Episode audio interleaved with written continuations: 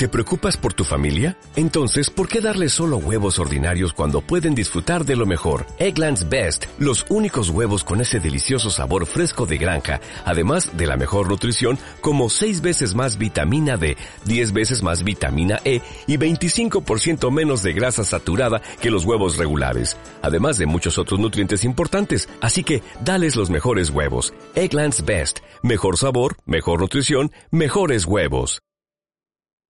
Están ustedes escuchando Repúblicos en Acción, un programa del canal Radio Libertad Constituyente.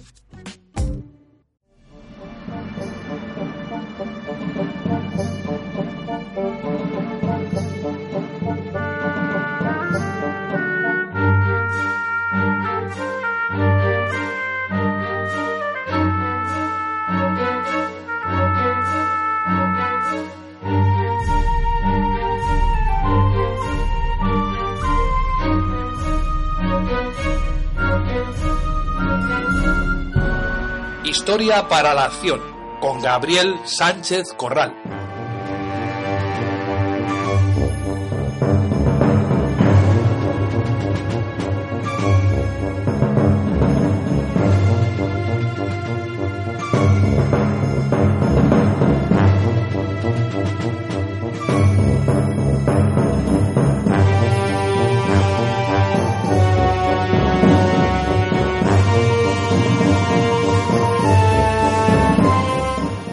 Presenta y edita Paco Bulu. Comenzamos esta nueva edición de Historia para la Acción y para ello contamos, como en otras ocasiones, con nuestro historiador de referencia en Públicos en Acción, nuestro amigo y maestro en esto de la historia, Gabriel Sánchez Corral. Muy buenas, Gabriel. Hola, ¿qué tal Paco? Muy buenas a, ti y a todos los, nuestros repúblicos y demás oyentes. Hoy, mm, para empezar, vamos a hablar sobre la época de Carlos I, Carlos I de España, Carlos V de Alemania. Vamos a grabar este, esta serie de programas, va a ser una serie de tres, en los que ahora nos comentarás cómo lo vas a abordar, pero antes de empezar lo que es la materia de, propia de esta sección, que es la historia, hablar de los hechos de la historia de España y hablar de los hechos de la historia de la libertad, que es la historia de la libertad americana, tenías que hacer un comentario sobre lo que está haciendo el nacionalismo con ciertos historiadores. Sí, exacto. Eh, bueno, el otro día estaba yo por eh, dándome una vueltecita, como hago todas las semanas, por la librería y de repente mis ojos se pararon encima de una, de una portada, ¿no? Eh, de un libro que se llamaba, eh, está en catalán, escrito en catalán por varios autores, suelen ser, eh, creo que son periodistas o profesores de, de la Universidad Española, con eso ya lo digo todo. Y, Tú lo conoces bien. por, por, supuesto. Y bueno, pues el libro se llama eh, Perles Catalanes, que es, imagino que es Perlas Catalanas en, en, castellano, y que es un auténtico disparate, o sea, es una lista negra son 140 eh, perfiles de personas que ellos consideran, estos sediciosos, separatistas, consideran que han sido agentes de lo que ellos llaman el colonialismo español y del imperialismo Madre. castellano, ¿no? Madre mía. eh, es verdaderamente increíble. Y bueno, dentro del ramo que, que a mí más me toca, ¿no? Claro que es el de la historia, pues aparecen dos, dos personajes eh, que yo tengo en, gran consideración y en gran estima, como son, son dos historiadores, uno ya fallecido, eh, historiador de la primera mitad del siglo XX, que es eh, don, nada menos que Jaume Vicens, Vicens Vives, ¿no? que es un, eh, un, hombre que marcó época en cuanto a la forma de hacer historia en la, en, el primera, en la primera mitad del siglo XX español y que, bueno, dicen que es un agente del, imperialismo español o del castellanismo, etcétera, del colonialismo cultural, cuando este hombre fue realmente represaliado y purgado por el régimen de Franco y por los, y por los, eh, las familias del, del, franquismo. Yo no sé dónde ve esta gente, ¿verdad?, en su delirio, a que Vicens Vives, es más, Vicens Vives es uno de los pocos historiadores que, que tenía el arrojo, ¿no?, porque era un hombre muy íntegro de, en escribir en su lengua materna, que era el, el catalán, y era la que más a gusto se sentía, y en la que, bueno, él desarrollaba parte de su, de su trabajo historiográfico y por eso me, verdaderamente me, causa estupor. Y luego está el otro caso de, un historiador que en, este caso eh, pues sigue vivo, que es Josep Fontana, que es un historiador que se ha dedicado mm, a, estudiar la, el, mundo posterior a la Segunda Guerra Mundial, el mundo de la Guerra Fría los movimientos sociales dentro de los países eh, del, totalitarismo em, em, soviético y, que bueno pues eh, creo que de joven militó en el Partido Socialista Unificado de Cataluña. O sea mm, un hombre de, con un carácter y una forma de hacer internacionalista de alguna manera un enfoque internacionalista de, de, los movimientos políticos me parece verdaderamente un disparate que esta gente lo señale eh, señale a, tanto a uno como a otro como agentes del, del, del castellano cultural del imperialismo español en, en, Cataluña. O sea, estamos llegando ya a un nivel de disparate y de delirio verdaderamente alucinante. Y es un gran acierto que utilices esta sección de historia para denunciar estas mentiras, estas manipulaciones que están haciendo con historiadores, no digamos con los hechos de la historia, que tú nos vas a aclarar. Sí, claro, bueno, para eso estamos un poco. Y yo creo que la bueno, pues vamos a hablar hoy de la guerra de las, la llamada guerra de las comunidades castellanas o también llamado el movimiento comunero, ¿no? Y vamos a hacer como hacemos siempre la ficha policial, que Venga, me eh, encanta. nos vamos a ir, eh, claro, la localización, ¿verdad? Como en el Google Earth, ¿verdad? Nos vamos acercando hacia, hacia el, desde el espacio hacia el planeta y nos vamos a, a lo que es el, reino de Castilla, eh, más concretamente a la, a la, zona central de la meseta, en lo que hoy sería pues el actual Castilla y León. Eh, eh, bien, ese el, eh, como enfoque espacial. El enfoque eh, en el tiempo nos, nos desplazamos al, a principios del siglo XVI. Eh, bueno, ya ha avanzado el siglo XVI. Vamos a ir a un, a un lapso de tiempo que ocupa entre 1520 y 1522 en el, en el, en, el tiempo. Y luego vamos a hacer, como siempre, a retratar a los protagonistas de, de esta aventura. Eh, por un lado tenemos al, al, a los realistas, empezados como no por, por Carlos I de España y, quinto emperador del Sacro Imperio Romano. Y eh, por el por el otro lado tenemos a pues hombre todo un movimiento de, de, de, de ciudades de ciudadanos de gente de las ciudades castellanas pero bueno si tenemos que hacer un poco hincapié en los que suelen aparecer en los callejeros de, de las ciudades y en, verdad pues eh, tenemos tres no grandes eh, eh, líderes que uno, es Juan de Padilla que es un hidalgo toledano es Juan Bravo que es un también un, noble segoviano y Francisco Maldonado, que es líder de la, de la revuelta comunera y, de, y, capitán de la, de la milicia de la ciudad de Salamanca. Y, y también una mujer, en este caso, fíjate que las mujeres eh, pues claro, por su, por su condición en la época, pues no suelen ser protagonistas, aunque en España sí hemos tenido mujeres eh, muy bravas. Fíjate, en la Guerra de la Independencia Agustina de Aragón, María Pita defendiendo la, la Coruña contra el pirata Francis Drake, y aquí tenemos a María Pacheco, que es, eh, es la esposa de Juan de Padilla, y a su vez prima de Juan Bravo. Entonces vemos un poco cómo las oligarquías también se configuraban a base de, de, lazos familiares, ¿no? Bueno, el caso es que eh, el 19 de septiembre de, de, 1517, Carlos V, que se había autoproclamado rey de, rey de Castilla y de Aragón a principios de 1516, pues eh, coge el barco desde, desde Flandes y llega a España vía, vía, creo si no recuerdo mal, vía Laredo, que está en la, la actual Cantabria, provincia de Santander, y eh, se interna con todo su séquito en Castilla y llega pues a Valladolid en, en, para convocar las Cortes en, en 1518. Y aquí eh, mm, os voy a explicar también a todos los oyentes, voy a intentar explicaros también una serie de conceptos y, por ejemplo, ahora mismo que ha aparecido la palabra Cortes, para que entendamos un poco cómo funcionaba el siglo XVI, eh, la estructura política y la maquinaria de la monarquía y cómo se hacía. Sí, porque hay una tremenda, y disculpa que te sí, interrumpa, sí, sí. para matizar, hay una tremenda confusión Sí. respecto a lo que son las cortes. Por ejemplo, aquí en el, lo que era el reino de Valencia, Exacto. la gente dice, nos han quitado las cortes, y la gente confunde las cortes como si fuera un gobierno. No, no, no, no, no es, no, no es así, no es así. Como eh, si fuera un autogobierno, y no lo era. Claro, no, es, uf, es que lo del autogobierno es una palabra eh, muy moderna, ¿no? Autogobernarse es, es algo más, es, es posterior. Es que hasta, hasta ese grado llega eh, la manipulación histórica de los nacionalistas, de los estatalistas independentistas, ¿eh? Aquí en la Comunidad Valenciana o en Cataluña o en Galicia o donde sea en España, ¿eh? Claro, claro. Y, ya, ya, verás ahora, cuando, según avancemos, cómo, cómo Castilla también tenía su personalidad y también fue, fue la primera que se rebeló contra el absolutismo de Carlos V y, frente al, Carlos castellano este que se dice y tal, ¿no? Era un hombre que ni siquiera hablaba, hablaba francés, que era su lengua materna y bueno, ya veremos. Bueno, el caso es que llega y, claro, convoca cortes. Entonces tenemos que diferenciar, ¿qué, son las cortes? Las cortes es el, órgano, es el órgano político del reino, de alguna forma. No es un órgano representativo porque no hay representación como tal, como en la actualidad, o sea, como entendemos en las democracias, en la, en la democracia moderna. Las democracias en plural es difícil, ¿no? Hoy en día, todavía.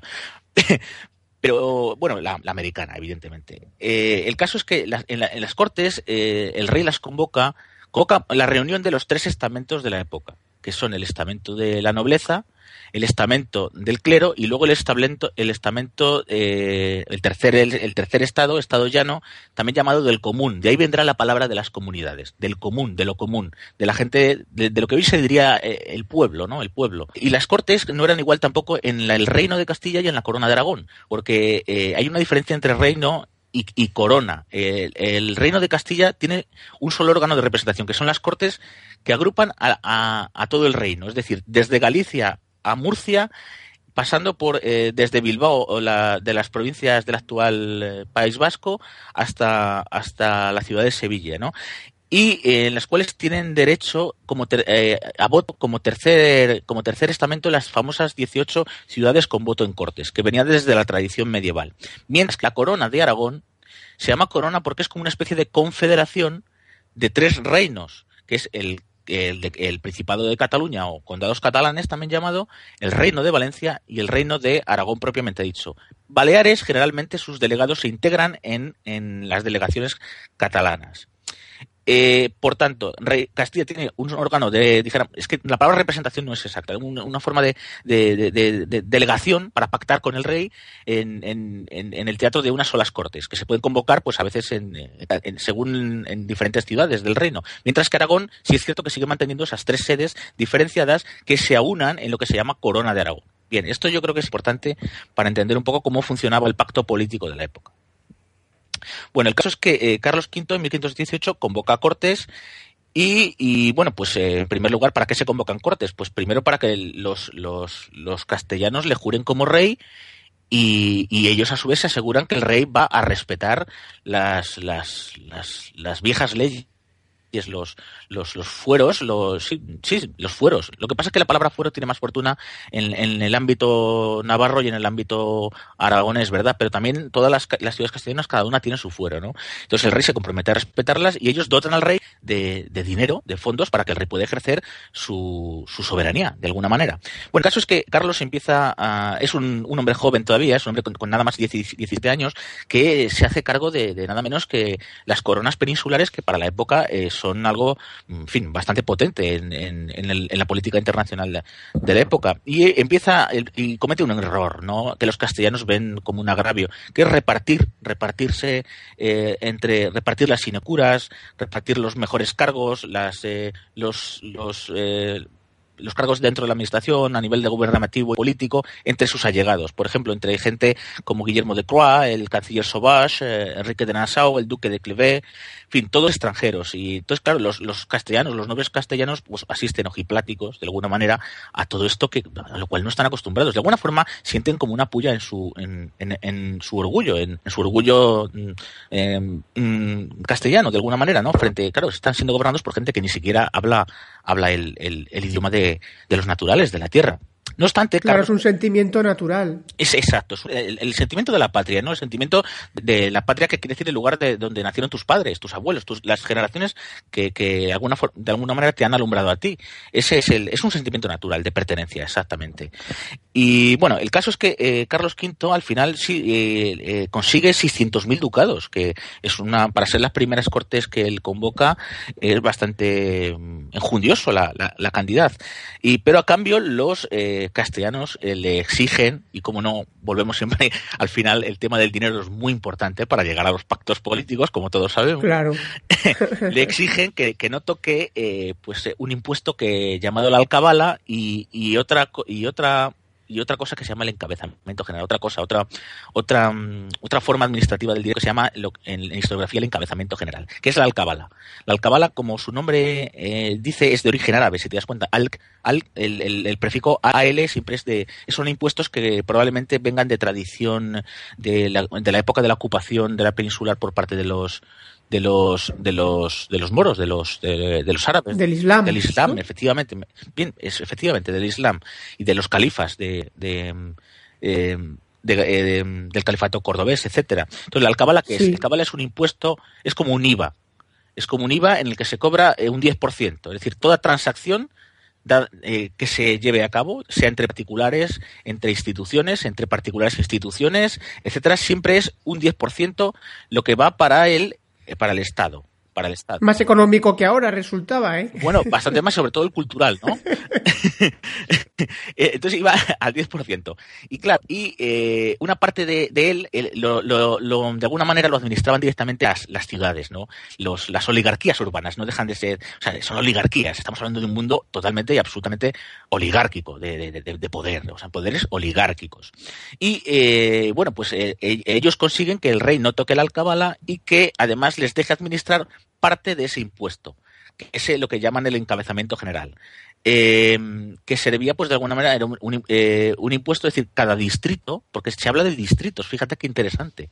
Se habla, cada distrito tiene que, eh, por eso se dice encabezamiento, cada cabeza, cada cabeza, es decir, cada persona de cada distrito tiene que, aportar a la, a la corona. Bueno, Generalmente los gran nobles, claro, los pecheros, de alguna forma, que es otro término muy de la época. Pechar significa, eh, claro, pechar es, es, es, es, pagar, pagar, pagar impuestos. Sí. Bien, pues eh, se organizaban por distritos, lo cual es muy interesante. Y claro, las oligarquías se reservaban, eh, le daban al rey un adelanto de alguna manera. claro, son ricos hombres, son gente con poder aquí, con poder financiero de alguna manera. Le dan al rey por adelanto la cifra que luego el rey, en teoría, iba a cobrar a base de impuestos. El rey se queda satisfecho, tiene su dinero asegurado y ellos ya hacen y deshacen de alguna forma eh, respecto de los impuestos dentro de las ciudades. No es una forma muy, muy eh, civilina, ¿no? De alguna manera, bueno, muy directa a veces de, de, gobernar realmente, porque el que tiene el gobierno del dinero realmente gobierna lo que es, lo que es, lo que es la ciudad, ¿no? Bien, eh, a partir de aquí, Carlos, una vez resuelto este tema y ante el estupor, eh, insisto, de los castellanos porque se habían quedado sin las mejores prebendas, Carlos parte para Aragón para ser juzgado, insisto, por las, por las tres cortes de, de aquella corona. Ya hemos explicado que aquí son tres. En Castilla era solo una reunión en cortes de todas las de las 18 ciudades del reino y más la nobleza y el clero. Aquí son tres. Y en Castilla, pues cunde el desánimo, porque ven que su rey, eh, ellos anhelan que el rey esté siempre en, el territorio. Los castellanos ya habían visto de alguna forma, mm, no del todo bien, que los reyes católicos, que es un, para los castellanos de la época es un reinado, si bien mitificado, pero por lo menos un reinado de paz, porque habían acabado con dos siglos de, luchas intestinas y de guerras civiles terribles, ¿no? Y bueno, pues los reyes católicos habían, además habían sido muy inteligentes, habían alejado a la, a la, alta nobleza de los puestos claves del Estado y habían fomentado las universidades y los puestos serán ocupados ahora por los llamados licenciados o letrados, un corpus jurídico. Habían hecho una, una alta escuela de la administración que eh, es fundamental para entender el Estado moderno, que luego copiarán otros estados, como Francia, por ejemplo, y que llega hasta hoy en día, la, la, famosa y prestigiosa alta escuela de la, de la administración eh, francesa. Bien, en, en el, el, en el, caso es que eh, ven que el rey no, no va a tener un, que va a ser un rey, como diríamos, si se me permite la expresión, de, con, eh, eh, culo de mal asiento, ¿no? Es decir, un rey que no va a estar en el, en el terreno, es decir, no va a tener una corte fija. Y los castellanos ya anhelan tener un rey, porque ellos dicen que no se puede servir bien a un rey si no tienen acceso a él. Claro, estamos viendo, el pacto político otra vez. Es decir, usted gobierna tal, pero nosotros queremos tener acceso a usted para que usted, porque en el fondo el rey eh, era el, de él emanaba toda la ley, era el soberano, claro, la soberanía es él, él, él, de él emanan todas las leyes. Las cortes, en cierta forma, son como una especie de, mm, observatorios, ¿verdad? De, de, de, control un poco de lo, y de pacto político, al fin y al cabo, pacto económico, pero la ley emana de él y la justicia también emana de él, por ser ungido. O sea, eh, la figura del rey nos llevaría a una tesis doctoral que significa que es la figura del rey, ¿no? Y que él es lo que luego va a derivar en el absolutismo. Ya lo trataremos. Uf, nos daría para, sí, nos da para unos cuantos episodios. Bueno, el caso es que en Castilla conde el rumor de que los extranjeros, además los, los, los flamencos, que son extranjeros, claro, querían reformar la Inquisición. Y aunque parezca extraño, y aunque la Inquisición siempre nos suena a, barbarie, a tortura, a tal, era eh, un instrumento muy apreciado por los, por los castellanos de la época. Si bien por parte de las oligarquías, porque, bueno, podían hacer uso de ella de alguna forma aunque bueno, estaba en manos del clero, del ese otro estamento. Pero bueno, eh, la gente tenía apego a la Inquisición, lo cual hoy nos puede parecer un algo raro, pero eh, era, era así. Entonces dicen que eh, piensan que se va a reformar incluso a, a, eliminar la Inquisición. volvemos a lo, a lo de antes de los reyes católicos. La Inquisición había sido clave para dar estabilidad a la, al reinado en la época de los reyes católicos y, y también, claro, para expulsar a los judíos, por otra parte. En fin, el caso es que eh, empieza a haber, eh, corre el rumor de que son los criptojudíos los que están azuzando a los consejeros de extranjeros del rey para que lo hagan. Y empieza a ver, como siempre que hay crisis en España, siempre que hay crisis hay brotes violentos de antisemitismo. Bueno, por lo menos hasta la expulsión de los judíos. Claro, luego no, al no haber judíos, pues ya se echa la culpa sobre otros, sobre otros grupos. Pero bueno, y entonces aparece la palabra de, se acusa, aparte de, aparte, a estos, eh, aparte de la sociedad castellana, de ser criptojudaica, que es otro término que también tenemos que entender. Criptojudío es, eh, aquel acusado de criptojudío es el que, eh, dijéramos, es un falso cristiano, que se ha convertido al cristianismo por intereses y que sigue practicando eh, la ritual de la sinagoga y sigue practicando la religión judía. Es decir, no se puede acusar a nadie de judaísmo porque de hecho desde 1492 en teoría no hay judíos, sino de eh, estos falsos, también los llamados falsos conversos, ¿no? Lo cual es un dato muy interesante. ten en cuenta también que el, criptojudaísmo también es un elemento eh, eh, que se da en las ciudades más que en, el territorio.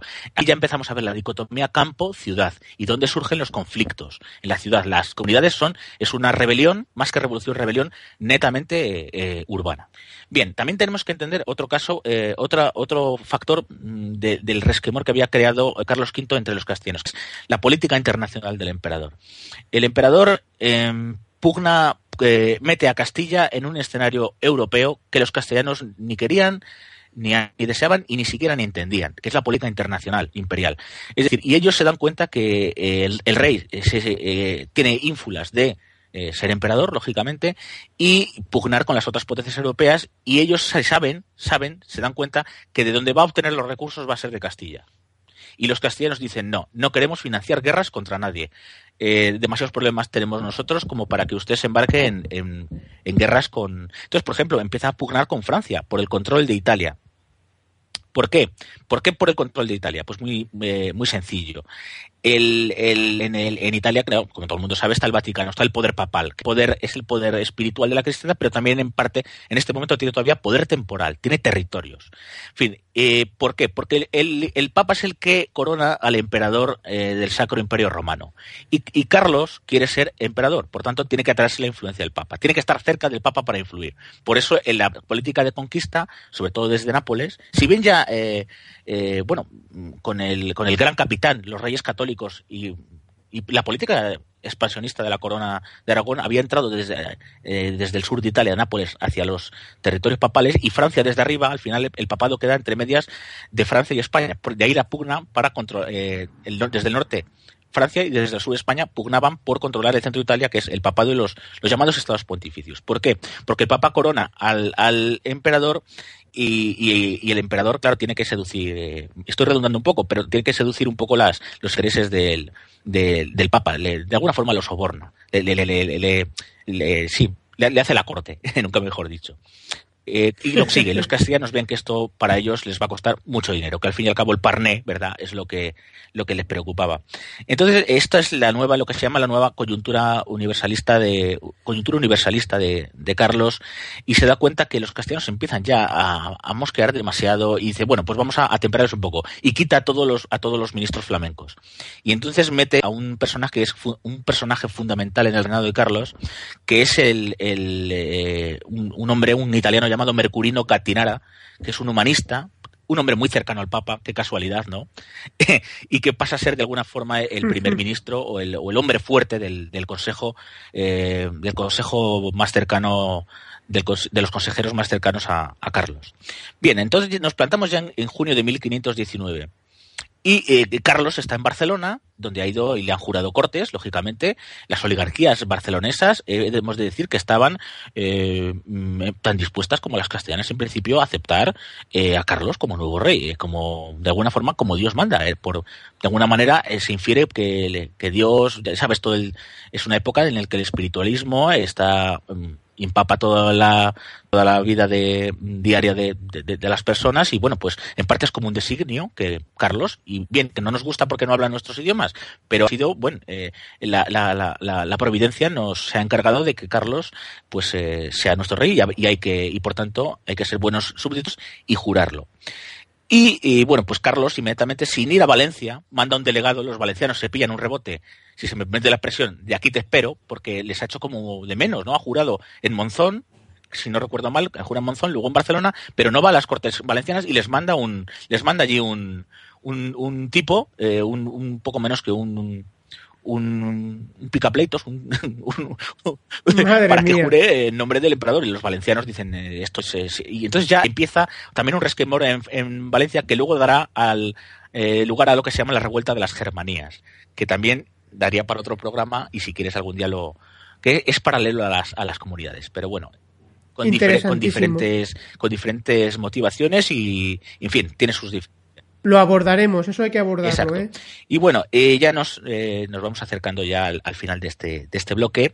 Eh, bien, Carlos parte al final para, para Kisgrán, eh, que es eh, la- eh, lo que los alemanes llaman Aachen, pero mm, nosotros en castellano lo llamamos, en español lo llamamos Aquisgrán, para ser coronado eh, rey de romanos.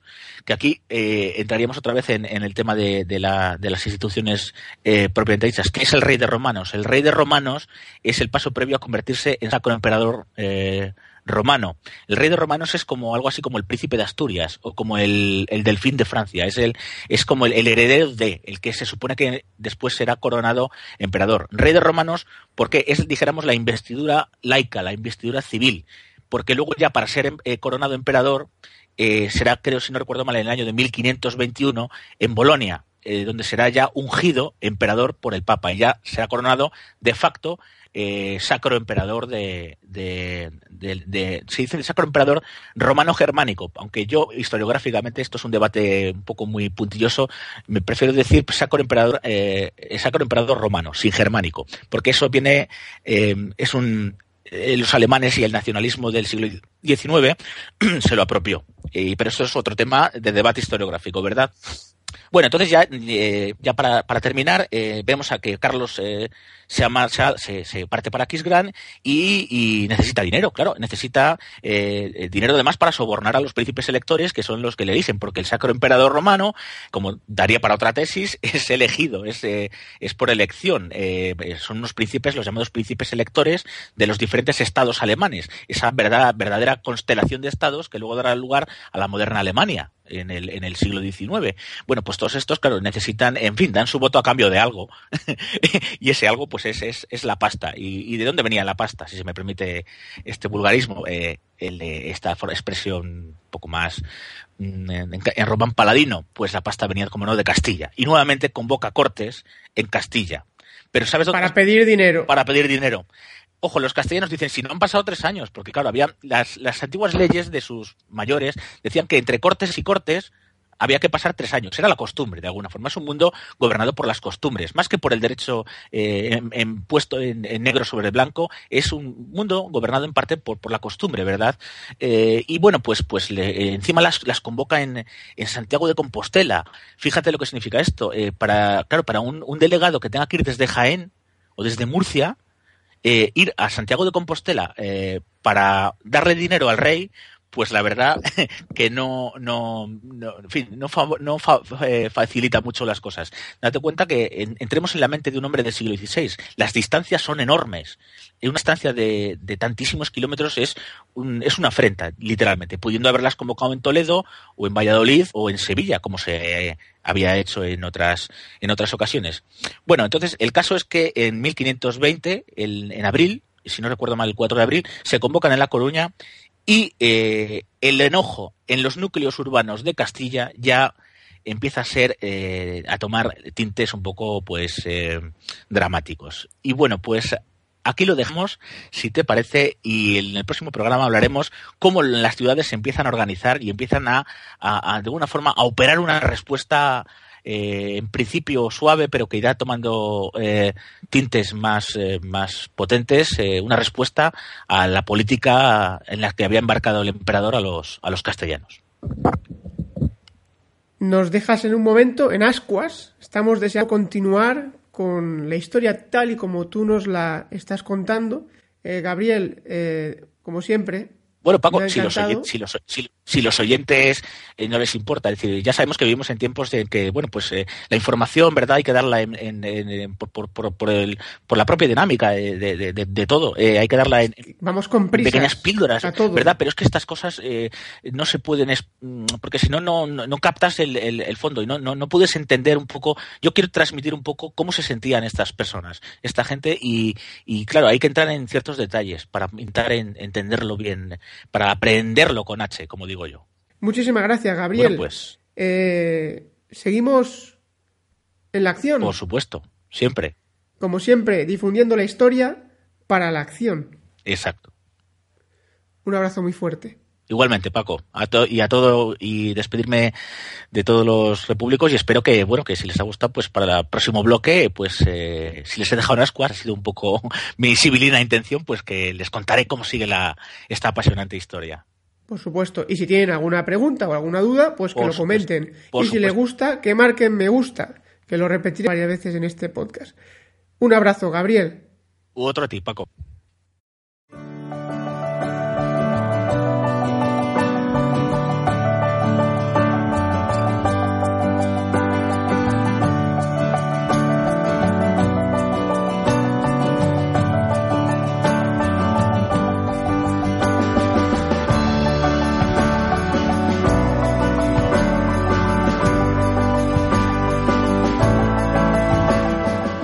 Y hasta aquí el programa de esta semana de Repúblicos en Acción. Ya sabéis que todos los eventos, las conferencias, todo lo relacionado con el movimiento de ciudadanos hacia la República Constitucional lo podéis encontrar en diariorc.com. Si os ha gustado este programa, os invitamos a que indiquéis me gusta y a que lo compartáis.